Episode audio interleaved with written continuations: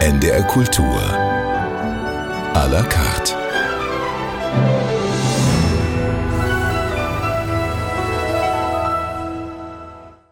Mit Katja Weise. Julia Wissert ist bei mir zu Gast, Regisseurin und seit 2020 Schauspielintendantin in Dortmund. Damals war sie gerade 36 Jahre alt und außerdem, und das ist sie immer noch, die erste schwarze Frau in dieser Position in Deutschland. Vorher hat sie als freie Regisseurin an vielen Bühnen gearbeitet, auch hier im Norden, unter anderem in Oldenburg und in Hannover. Dort ist sie jetzt wieder zu Gast. Heute Abend ist Premiere. Julia Wissert, schön, dass Sie sich Zeit nehmen. Hallo. Hallo, danke, dass ich da sein darf. Ich habe mich gefragt, als inszenierende Intendantin in Dortmund dürften Sie ja eigentlich ziemlich eingespannt sein. Also was hat Sonja Anders, Ihre Kollegin, also die Intendantin mhm. hier des Staatstheaters Hannover, gemacht, dass Sie hierher gekommen sind? Wie hat sie sie gelockt? Ähm, ich war ja schon Teil des Teams von Sonja Anders, als sie damals gekommen ist und habe mit Hannes Oppermann und Mara Martinez die Universen entwickelt. Deswegen verbinden Sonja und mich nicht nur meine Arbeit als Regisseurin, sondern auch die kuratorische Arbeit. Und wir hatten die Verabredung eigentlich, dass ich in der ersten Spielzeit was machen würde. Und dann haben sich die Dinge aber etwas verändert und äh, Sonja hat dann angeboten, diese Arbeit aufzuschieben auf das Jahr danach. Und dann kam aber Corona. Liebe, eine argumentative Übung heißt das Stück. Ein bisschen sperriger Titel von Sivan Ben Yishai. Darüber wollen wir sprechen in dieser Stunde. Ist es auch ganz schön, einfach mal weg zu sein vom eigenen Haus? Oh, es ist wahnsinnig schön, nicht diejenige zu sein, die die Probleme lösen muss, sondern diejenige zu sein, die sagt, hallo, hier gibt es ein Problem. Das ist wirklich total toll. Gleichzeitig ist es schon eine Herausforderung, nicht in Dortmund zu sein. Jetzt ist Hannover nicht so weit weg, deswegen ist es ein guter Versuchsballon, einmal zu testen, funktioniert das, kann ich weg sein und inszenieren an anderen Häusern oder wie ist das überhaupt? Und ich muss sagen, dass ich hier bin, funktioniert auch nur, weil mein Team einfach super gerade ist und extrem viel übernimmt. Das heißt, Sie fahren nicht noch zwischendurch dauernd hin und her. Es klang jetzt so ein bisschen so, als würden Sie es zumindest ab und zu tun, weil es nicht so weit ist. Ich fahre tatsächlich zwischendurch hin und her, sogar tageweise, zum Beispiel für eine Solidaritätsveranstaltung für die Erdbebenopfer im syrisch-türkischen Grenzgebiet oder ähm, für Premieren oder für Festivals das ist dann doch ein ganz schön dickes Brett zu bohren, oder? Das ist ein ganz schön dickes Brett zu bohren, aber es ist ein wahnsinnig tolles Angebot, das Sonja gemacht hat. Und es ist vor allen Dingen toll, weil ich merke, sie versucht mich auch darin zu unterstützen, als Intendantin herauszufinden, wie ich eigentlich arbeiten möchte, weil das schon nochmal eine andere Aufgabe ist, die künstlerische Leiterin des Hauses zu sein und die Hausregisseurin gleichzeitig. Und da, wie bei Liebe eine argumentative Übung, das Stück zwei Herzen in meiner Brust schlagen. Managerin, Leaderin oder Künstlerin oder Leaderin und Künstlerin? Da bin ich gerade dabei herauszufinden, wie das eigentlich funktionieren kann. Sie haben uns ein ziemlich spannendes Musikprogramm für heute mitgebracht, durch das Sie uns ein bisschen durchführen dürfen. Wir fangen an mit Billie Holiday, Strange Fruit. Warum dieser Song? Ich merke, ich kriege gleich Gänsehaut, wenn Sie den Titel sagen. Ähm, ich habe diesen Song mitgebracht, weil ich mich noch erinnere, wann ich ihn das erste Mal gehört habe und er für mich verdeutlicht, was ich als Künstlerin gerne erreichen möchte. Dieser Song behandelt die Lynchmorde in den Südstaaten in den USA und ist ein wahnsinnig berührender, melancholischer Musiktitel. Und was mich daran beeindruckt hat, ist, dass Billie Holiday es geschafft hat, mit Musik Politik zu machen. Menschen zu empowern, eine Sache, die eigentlich unbesprechbar ist, besprechbar zu machen und ein Gefühl zu vermitteln, was, glaube ich, alle Menschen über diesen Song bekommen, was das bedeutet, etwas zu sehen, was eigentlich nicht begreifbar ist. Was ich auch ganz toll finde an dem Song ist, dass der Song von einem jüdischen Komponisten geschrieben wurde.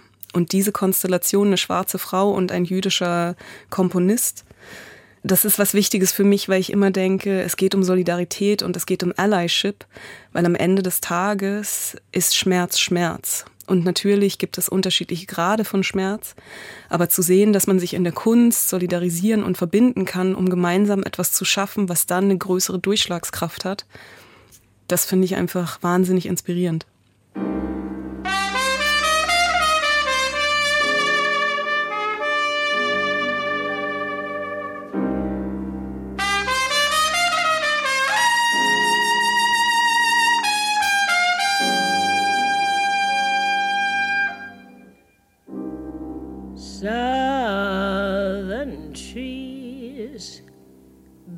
a strange fruit.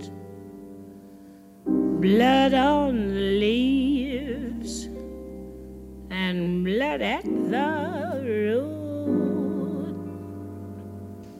Black bodies swinging in the southern breeze.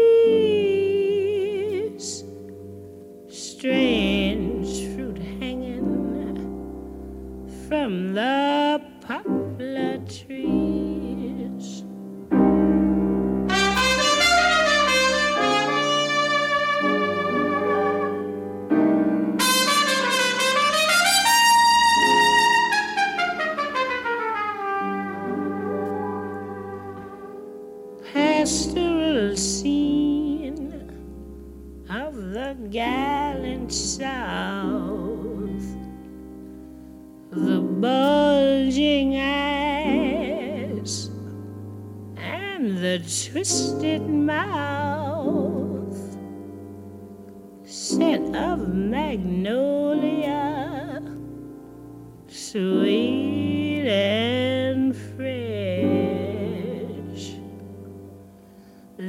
The sudden smell of burning flesh. Here is a fruit for the crows to pluck, for the rain together, for the wind to suck, for the sun to rot, for the tree to drop.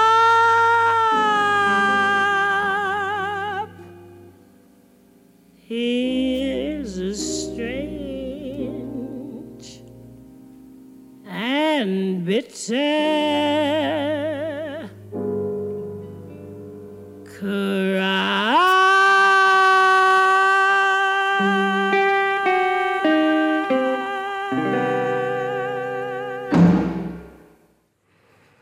NDR-Kultur à la carte, Strange Fruit, das war Billie Holiday. Begleitet von Tony Scott und seinem Orchester. Was kann Musik, was kann Kunst ausdrücken, was wir oft nicht ausdrucken können, wo uns die Worte fehlen? Julia Wissert, Sie inszenieren ja jetzt hier in Hannover Liebe, eine argumentative Übung von Sivan Ben Yishai, einer israelischen Autorin, die jetzt, glaube ich, schon eine ganze Weile in Berlin lebt. Was ist das für ein Stück für Sie? Also inwiefern passt das vielleicht auch da rein? Es geht um Liebe, klar, um Mann und Frau, wobei hier eine Folie eingezogen wird, Popeye und offen gestanden, ich wusste schlichtweg nicht, dass er eine Freundin hat, Olivia Öl, mhm. aber das mag anderen Menschen anders gehen. Und die spielen so das durch, was viele von uns ja heute auch beschäftigt. Also wer werden wir, wenn wir verliebt sind? Welches Bild haben wir von uns selbst, was wir dann aber gar nicht so leben, wenn wir plötzlich verliebt sind? Was war für Sie so der, der Kernansatz? Der Kernansatz war, dass ich, als ich den Text gelesen habe, das Gefühl hatte, etwas zu lesen, was mir wahnsinnig bekannt vorkam. Diese Frage nach der Gleichzeitigkeit von eigenen Sehnsüchten und gesellschaftlichen Erwartungen und wie es passieren kann, dazwischen zerrieben zu werden und sich selbst zu verlieren. Und ich habe das Gefühl, dass, dass genau diese Frage von wer bin ich in der Gesellschaft und was macht die Gesellschaft aus mir oder was, was für eine Person will die Gesellschaft aus mir machen, gerade jetzt eine immer größere Rolle spielt, auch außerhalb der romantischen Liebesbeziehung. Und was mich auch interessiert hat, ist, ich finde das super spannend, dass Sie sagen, Sie wussten vorher gar nicht, dass Popeye eine Freundin hatte. Das finde ich sind die spannendsten Momente. Wenn ich im Nachgang mit Menschen ins Gespräch komme oder im Prozess mit den KollegInnen Gespräche sich entspinnen, anhand derer größere Themen verhandelt werden können, um idealerweise wieder in die Institutionen zurückzuwirken. Und bei Liebe eine argumentative Übung haben wir einfach sehr viel darüber gesprochen, was eigentlich die Erwartungen an eine cisgeschlechtliche, ähm, in der Situation weiße Frau von der Gesellschaft her sind und wie weit wir eigentlich auch allein durch unsere Altersunterschiede in den Erwartungen divergieren. Weil es jüngere KollegInnen gibt, die ganz oft gesagt haben, so, gar nicht mein Problem. Und ich zum Beispiel beschrieben habe, wie ich merke, ich komme jetzt in ein Alter, wo die Frage nach dem eigenen Beziehungsstatus plötzlich nicht mehr eine Frage ist, die ich alleine beantworte, sondern die wird für mich beantwortet weil es darum geht, hat sie Kinder, hat sie keine Kinder, warum hat sie keine Kinder, ist sie verheiratet, ist sie nicht verheiratet, warum ist sie nicht verheiratet oder verheiratet. Und diese Gespräche sind hoffentlich Gespräche, die die Kolleginnen und ich mitnehmen und dann vielleicht in einem anderen Kontext nochmal anwenden oder das Wissen anwenden oder etwas resoniert, das dann zu einer zu einer anderen Auseinandersetzung mit einer Situation führen, vielleicht mit einer romantischen Situation, Vielleicht aber auch einfach mit einer Situation, in der es darum geht zu entscheiden, wie ich eigentlich leben möchte. Sie haben jetzt vier junge Frauen, die dieses Stück spielen. Man muss sagen, es ist eigentlich gar nicht wirklich ein Stück jetzt im klassischen Sinne, sondern sowas wie ein innerer Monolog von Olivia Öl mit sich selbst. Also was mache ich hier eigentlich? Und letztendlich könnte man, finde ich, schon so weit gehen zu sagen, das ist ein eine Selbstrechtfertigungsschleife, in die sie sich begibt, die immer weniger mit dem zu tun hat, was eigentlich als Fakt im Raum steht, dass sie die Freundin von Popeye ist und sie streng genommen eine sehr erfolgreiche Romanautorin, eine starke Frau, auch Feministin, wie sie von sich selber sagt, und er ist eigentlich ein ziemlicher Loser, der außer Spinat essen und dann stark sein nicht so viel kann. Ja, ich finde das, ich höre wahnsinnig gerne zu, wie Sie es beschreiben, weil genau das soll sich eigentlich erzählen, dass klar ist, oder dass von außen sichtbar wird, wie wirkmächtig bestimmte gesellschaftliche Anrufungen sind. Sie reflektiert selbst, sie ist eine erfolgreiche Autorin, sie hat eine eigene Wohnung, sie hat ein gutes Leben, sie sagt selbst, es ging ihr gut, sie hat sich wohlgefühlt und trotzdem findet sie sich plötzlich in einer Situation, wo sie merkt, sie zieht sich nicht mehr gerne aus. Sie, sie macht bestimmte Dinge nicht mehr gerne und schafft es nicht, aus dieser Schleife auszubrechen, sondern fällt immer wieder rein, obwohl sie sich selbst auch empowert und sagt, hey Olivia, was machst du eigentlich? Passiert am Ende dann etwas, was ich jetzt natürlich nicht sage. Und diese Form der Selbstreflexion in einer Schleife hängen zu bleiben, ist, glaube ich, auch etwas, was extrem viele Menschen nachvollziehen können weil man sich ja auch innerhalb einer Beziehung zu zweit oder zu dritt immer verändert. Mir kam es so vor, und das fand ich eigentlich sehr, sehr tragisch. Zurückführen lässt sich das eigentlich ja auf Angst. Auf Angst vor dem Alleinsein. Und ich glaube, das ist ja etwas, was nicht nur in einer Paarkonstellation ein ganz starker Motor ist für eine bestimmte Veränderung oder vielleicht auch festhalten an bestimmten Rollenklischees. Das will ich unbedingt zeigen. Ist interessant, dass Sie sagen, es hängt mit, dem, mit der Angst vor dem Alleinsein zusammen, denn der Monolog, der genau das behandelt, hat Sätze drin, die immer wieder sagen, aber eigentlich mag ich allein sein und ich gehe auch total gerne in Urlaub, aber nein, dieses Gefühl darf nicht da sein. Das Gefühl, zufrieden zu sein, darf nicht existieren. Und auch das reflektiert sie dann und sagt, ja, das ist der Kapitalismus. Der Kapitalismus führt dazu, dass du immer fehlerhaft sein musst, sonst funktioniert das nicht mehr. Wenn du einfach zufrieden auf deinem Balkon sitzt und Kaffee trinkst, dann würdest du nichts mehr kaufen, du würdest nicht mehr ausgehen, du bräuchtest vielleicht kein Make-up mehr, du bräuchtest kein Instagram mehr. Was würde dann passieren? Und das ist eigentlich die große philosophische Frage, die sie in den Raum stellt. Was würde passieren, wenn ich einfach zufrieden wäre?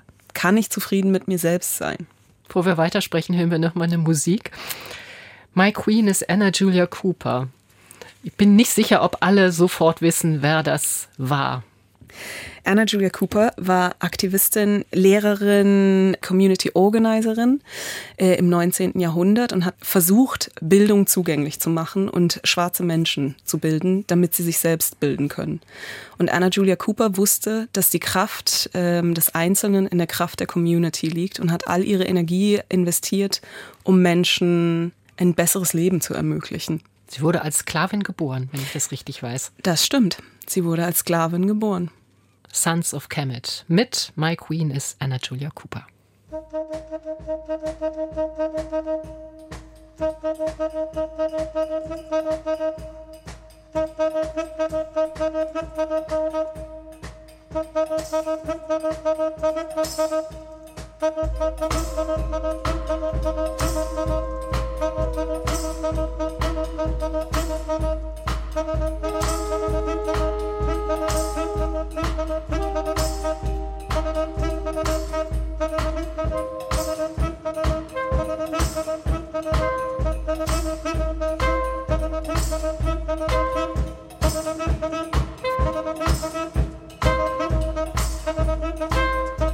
Thank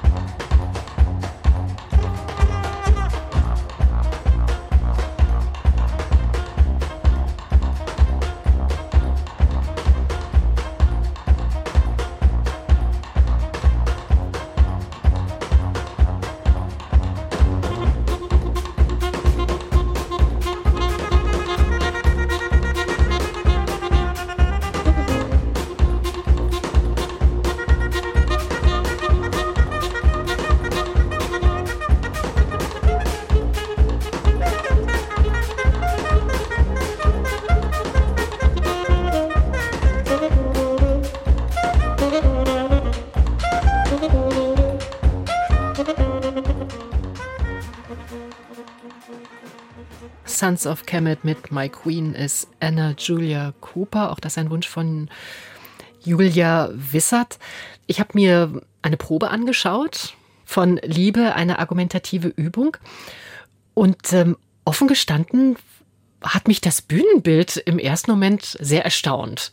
Es sieht so ein bisschen aus wie eine Mondlandschaft. Und man kann, wenn man jetzt möchte, diese Hügel, die da in verschiedener Höhe und äh, Ausdehnung in dieser ganz in Gold getauchten Landschaft zu sehen sind, durchaus als, ja, als Brüste vielleicht auch sehen. Die Frau, das außerirdische Wesen, war das eine Idee? Interessant. Die Idee dahinter war mehr, vielleicht, wenn man mit Sons of Kemet sagen würde, die Frau als die Queen Die Bühnenbildnerin für Künkel war inspiriert von einem Bild einer Künstlerin, die sich selbst in der Badewanne ähm, gemalt hat. Und das ist eigentlich der Blick, den man auf den Körper hat, als ob Teile des Körpers unter Wasser wären und Teile des Körpers auftauchen wie eine Mondlandschaft, um die Perspektive auch zu wechseln auf den eigenen Körper, dass er manchmal wirkt wie ein fremder Planet und manchmal wie ein goldener, warmer, wunderschöner Ort, an dem man gerne sein möchte. Ansonsten steht der Text sehr im Fokus. Es gibt ja auch andere Arbeiten von Ihnen, wo Sie viel mit anderen Elementen auch noch arbeiten. Also Musik gibt es hier auch im Hintergrund, aber jetzt nicht besonders ausgeprägt. Oder auch Tanz. Warum haben Sie sich hier jetzt so entschieden, wirklich so nah und auch so konzentriert beim Wort zu bleiben? Das sind ja ganz oft auch Entwicklungen, weil Inszenieren für mich immer ist, wie ein Rätsel zu lösen. Sie bekommen einen Text oder sie, sie suchen sich einen Text, der irgendwas in ihnen anspricht, um dann im Prozess mit vielen anderen Menschen zu überprüfen, ob das, was sie vermuten, eigentlich wirklich stimmt, ob die These, mit der sie in den Raum gekommen sind, wirklich richtig ist. Und hier war sehr schnell klar, dass das Zentrum des Ganzen wirklich der Stimmkörper ist, dass Sivan Ben Yeshais Stärke ist, die Spielenden ins Zentrum zu rücken und sie wirklich nicht erlaubt, dass zu viel Inszenierung daneben stattfinden darf. Und deswegen habe ich versucht, das, was mich am Theater interessiert, wirklich alle Sinne anzusprechen, auf etwas Innerliches, Konzentriertes, Feines zu überprüfen. Und mal schauen, ob uns das gelungen ist. Das Ganze ist ja hier gelabelt mit dem Fähnchen Jung. Also am Staatstheater Hannover gibt es dann immer so ein kleines Fähnchen, wo dann draufsteht Jung in der Spielplanübersicht, wobei hier grundsätzlich nicht unterschieden wird zwischen Jugendtheater und in Anführungszeichen Erwachsenentheater. Spielt das trotzdem auch eine Rolle für Sie? Also welches Publikum stellen Sie sich da vor? Ähm, ich mag die Frage. das ist echt interessant weil ich merke, dass ich versuche, aus meiner Perspektive, aus der Art oder mit den Brillen, mit denen ich auf die Welt gucke, Texte auf die Bühne zu bringen und Räume und Prozesse zu gestalten. Und bei diesem Text war klar, es geht um etwas, das vielleicht mit 50, 60 oder 70 nicht mehr so sehr ein Thema ist, weil man hoffentlich vielleicht gefestigter mit sich selbst ist. Und das bedeutet für mich dann automatisch, dass es in der Ästhetik bunter sein kann, ähm, dass es glitzern darf. Und ich würde, wenn Sie mich fragen, welches Publikum imaginiere ich mir, sagen, ich versuche Arbeiten zu schaffen, von denen ich selbst sagen würde, da habe ich richtig Lust reinzugehen. Selbst wenn ich vielleicht mit dem Text hm, stellenweise nicht übereinstimme oder glaube, dass die Autorin mit allem recht hat. Deswegen würde ich mir wünschen, ich schaffe es, Arbeiten zu inszenieren, die unterschiedliche Blicke und unterschiedliche Anknüpfungspunkte aus den unterschiedlichsten Perspektiven schaffen. Sie haben ja eben schon gesagt, Sie möchten das zeigen, worauf Sie auch selber Lust haben. Wie weit denken Sie trotzdem vom Publikum aus? Für mich gibt es so eine Grundsache, die ich diesmal tatsächlich anscheinend gar nicht so richtig gut gelöst habe und im Nachhinein denke, klar, habe ich mir ja selber auch beantwortet. Wenn ich den Text lese, würde ich meine Mama mitnehmen. Weil ich einfach weiß, meine Mutter, das hört sich jetzt vielleicht total doof an, meine Mutter arbeitet nicht im Theater, meine Mutter hat als Krankenschwester gearbeitet, meine Mutter hat nichts mit Kunst zu tun, meine Mutter kommt ausschließlich zu meinen Arbeiten.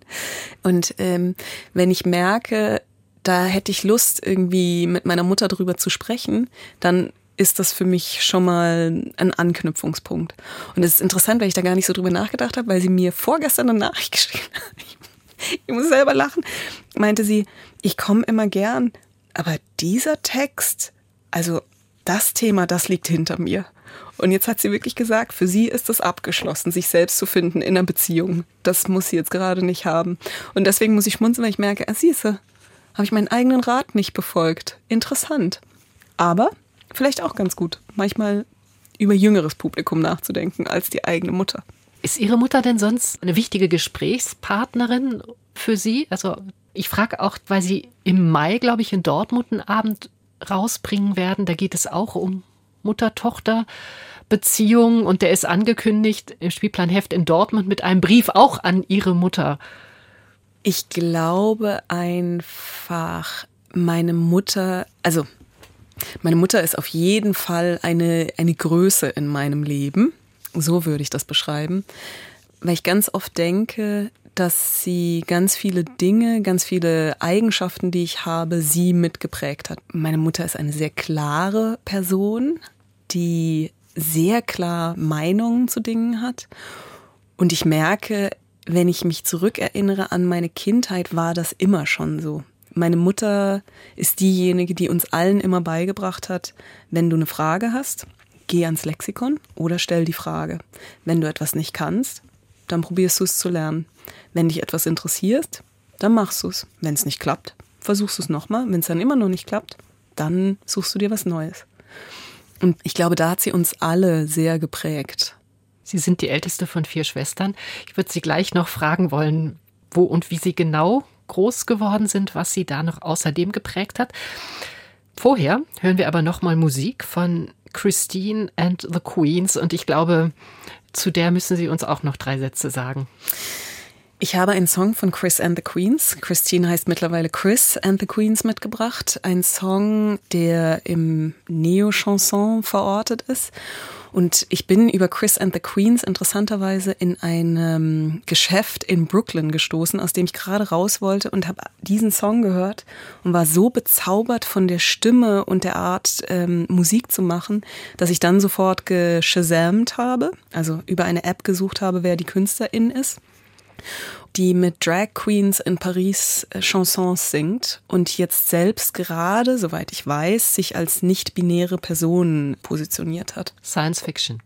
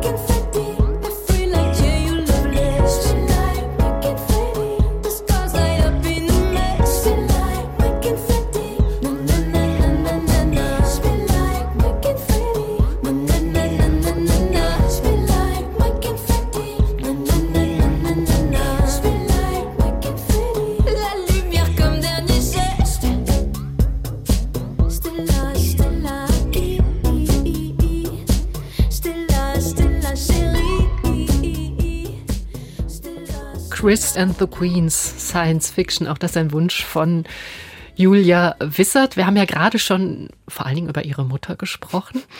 Sie sind in Freiburg geboren, das weiß ich, und äh, am Kaiserstuhl aufgewachsen, in einem irgendwie auch kunstaffinen oder doch sehr kunstfernen Haushalt. ähm, ich würde nicht sagen kunstaffin, ich würde aber auch nicht sagen kunstfern, sondern bei uns gibt es einen Spruch zu Hause, egal wie wenig Geld da ist, es ist immer Geld für Bücher da.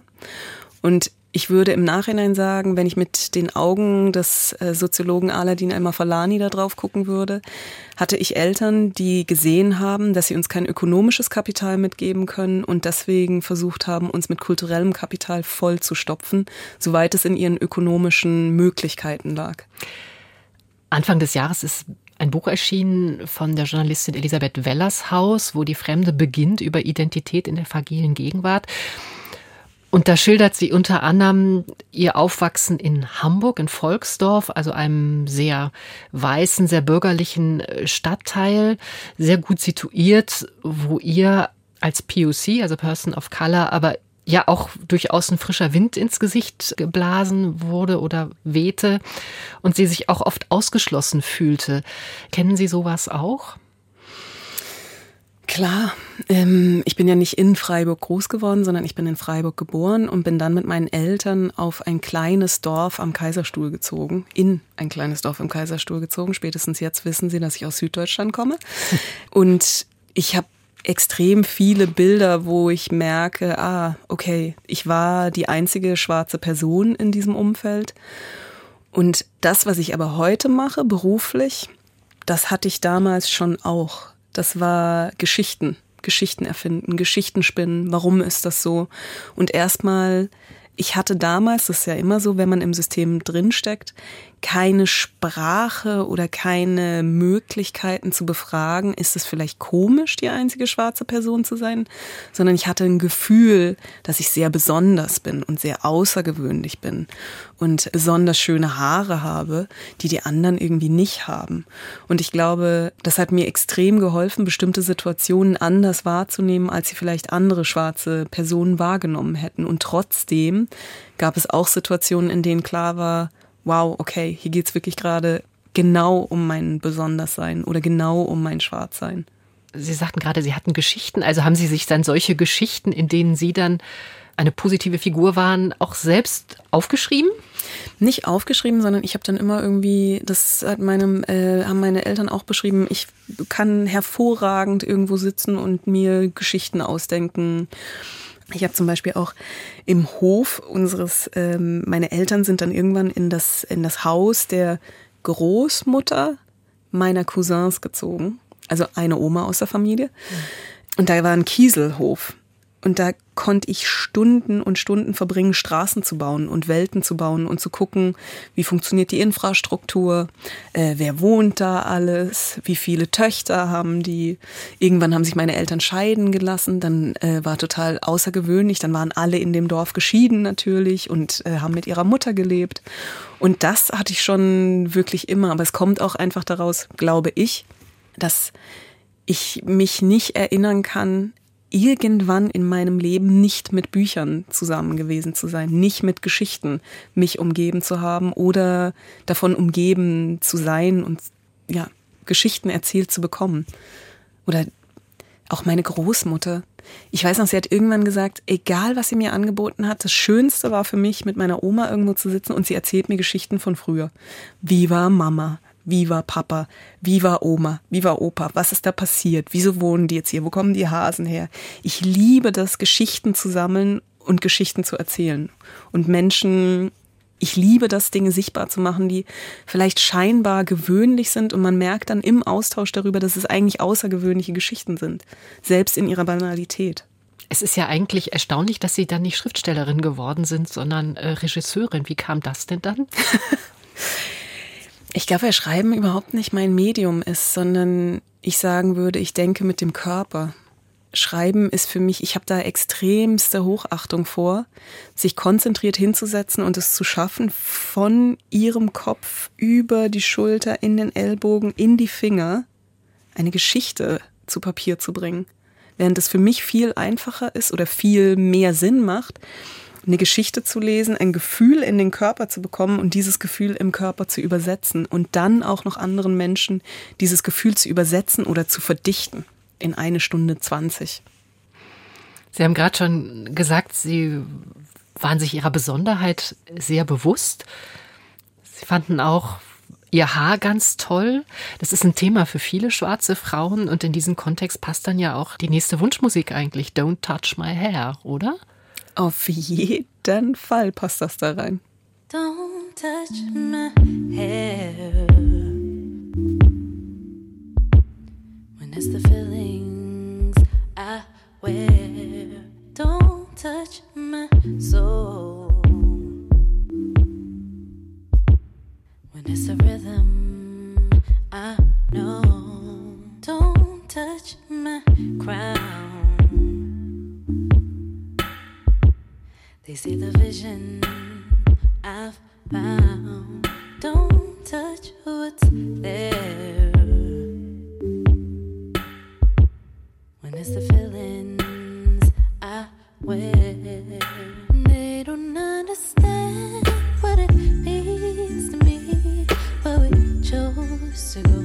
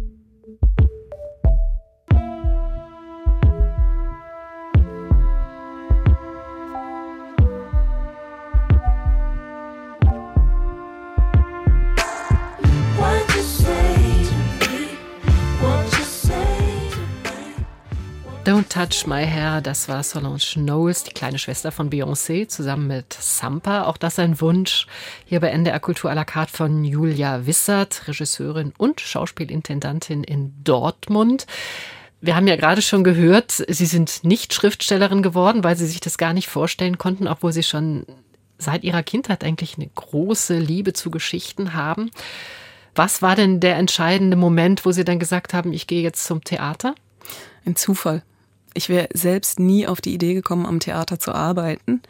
Ich habe in der Straßenbahn eine Freundin meiner Mutter getroffen, bei deren Company gerade die Regiehospitanz abgesagt hatte und sie mir angeboten hatte oder mich gefragt hatte, ob ich Interesse hätte, die Hospitanz zu übernehmen. Das war in der Eröffnungsspielzeit von Barbara Mundl in Freiburg. Die hat eine Koproduktion gemacht mit einem Freiburger Kollektiv, Panoptikum.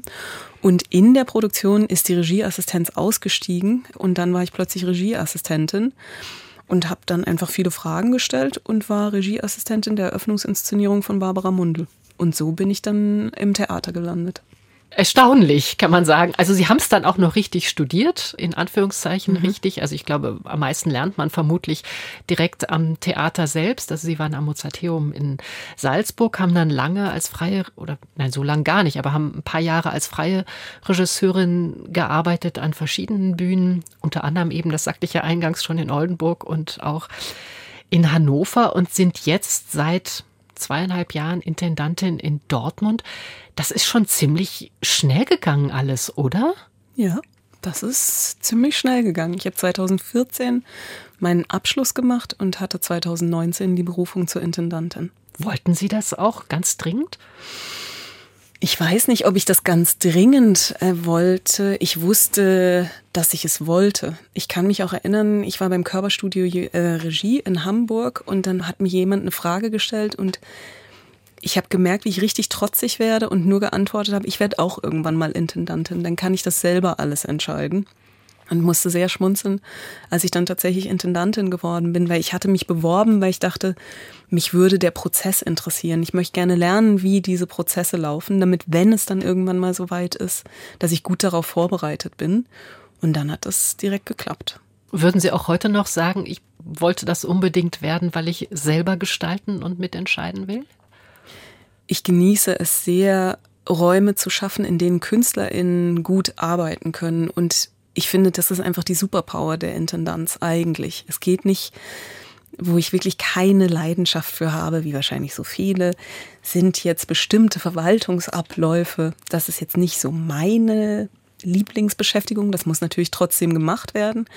Aber das, was natürlich wahnsinnig toll ist, ist in Probensituationen zu sitzen und zu merken, die Konstellation, die mit der Dramaturgie entwickelt wurde, geht auf und es wird etwas geschaffen, das so vorher noch nicht zu sehen war oder es gibt eine Gruppe von Menschen, die im Prozess einfach merken, dass sie super zusammenarbeiten können und nochmal zusammen was anderes ausprobieren wollen und mutiger miteinander werden.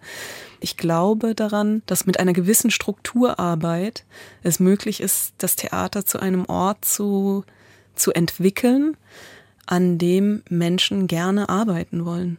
Es geht Ihnen auch darum, Räume zu schaffen für Menschen, die sonst vielleicht sich nicht so gesehen fühlen im Theater ein Stichwort, das da, glaube ich, auch Ihnen nicht nur Freude bereitet hat in dem Kontext LGBTQ-Gemeinde, weil dann es auch schnell heißt, ach so, na ja, für die möchte sie hauptsächlich Theater machen.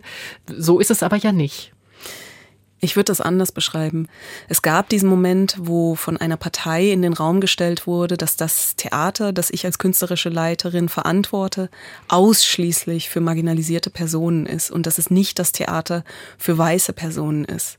Und was mich an dieser Aussage extrem schockiert hat, ist, dass sie gezeigt hat, dass es anscheinend normale, in Anführungsstrichen, Menschen gibt und dann gibt es queere Menschen, schwarze Menschen, behindert gemachte Menschen, die sind aber nicht Teil dieser Gruppe. Und das hat mich sehr getroffen, aber auch sehr nochmal anders motiviert, genau diese Räume zu erzeugen durch die Kunst, die wir machen. Es gibt nicht ein homogenes, universelles Wir.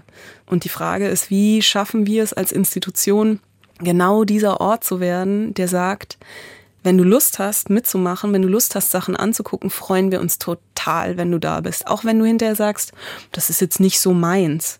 Ist auch total okay. Dann kannst du mit einem Getränk an der Theke trotzdem mit den Schauspielenden sprechen.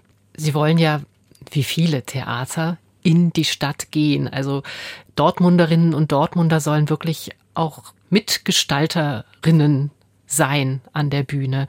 Es gibt, glaube ich, Stadtdramaturgin oder Stadtdramaturg. Wie funktioniert das? Also, das funktionierte in der Stadtdramaturgie, wenn ich es ganz, ganz kurz beschreiben würde. Die Stadtdramaturgie hat im Grunde die Aufgabe, wie eine Art Paarberatung zu machen zwischen der Institution Theater Dortmund und den AkteurInnen der Stadt. Und es bedeutet sehr viel Zuhören und die Ressourcen des Schauspiels zur Verfügung zu stellen und gleichzeitig aber auch zu übersetzen, was die Anforderungen ins Haus sind. Und für uns als Dramaturgie bedeutet das, dass wir Netzwerkarbeit machen, dass wir versuchen, uns mit Initiativen, AkteurInnen, KünstlerInnen aus Dortmund, aus dem Ruhrgebiet, aus NRW zu verbinden, um zu sagen, wir haben diesen Ort, wir haben diese Bühne, wir haben ein Programm, aber wir würden gerne mit euch arbeiten oder die Räume zur Verfügung stellen oder eure Kunst hier produzieren. Stoßen Sie da auf eine große Offenheit auch? Also klappt das dann auch in diesem Miteinander? Es klappt in dem Miteinander. Es ist gerade tatsächlich so, dass es fast ein bisschen zu viel ist an bestimmten Stellen, weil wir ähm, nicht so viele Menschen sind. Aber es heißt eigentlich, ist es eine Möglichkeit, nochmal zu überprüfen, was ist das Stadttheater der Zukunft? Ist es wirklich das feste Ensemblehaus mit diesen Positionen oder müssen wir eigentlich gucken, ob man eine Art Hybridform hinbekommt zwischen einem gesetzten Repertoire und immer wieder Slots zu haben, die dann frei zur Verfügung sind für KünstlerInnen, die spontan mit einer anderen Arbeitspraxis am Haus produzieren wollen? Was kann das Haus sein? Was kann der Ort sein der Zukunft? An diesem Punkt stehen wir gerade. Eine Sendung wie diese darf eigentlich nicht stattfinden ohne Nina Simone, würde auch ich jetzt sagen. I wish I knew how it would feel to be free. Ein letzter Wunsch von Ihnen. Ich habe diesen Song mitgebracht, weil er für mich einfach immer wieder ein Ort ist des Heilens, weil er mich glücklich stimmt und gleichzeitig auch traurig stimmt, weil ich merke die Kontinuität von bestimmtem Leid. Und gleichzeitig ist es ein wahnsinnig tolles Musikstück, das wieder mal eine politische Message musikalisch erlebbar macht.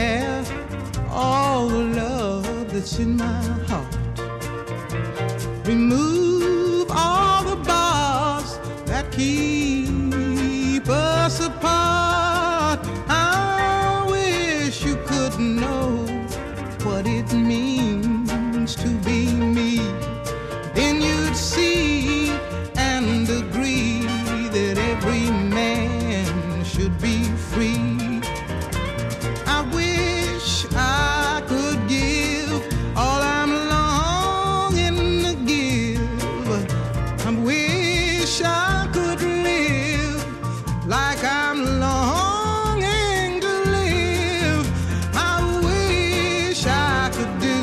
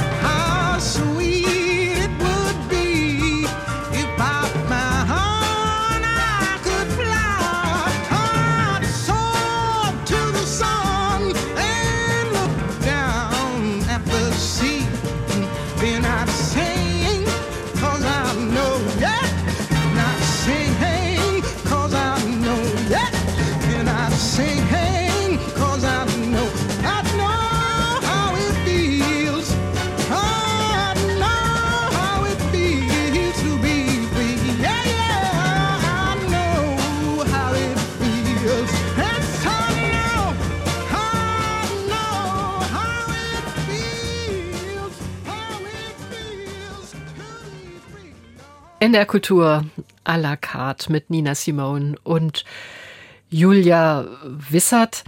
Seit 2020 Intendantin am Schauspiel Dortmund und jetzt eben als Regisseurin hier am Staatstheater Hannover.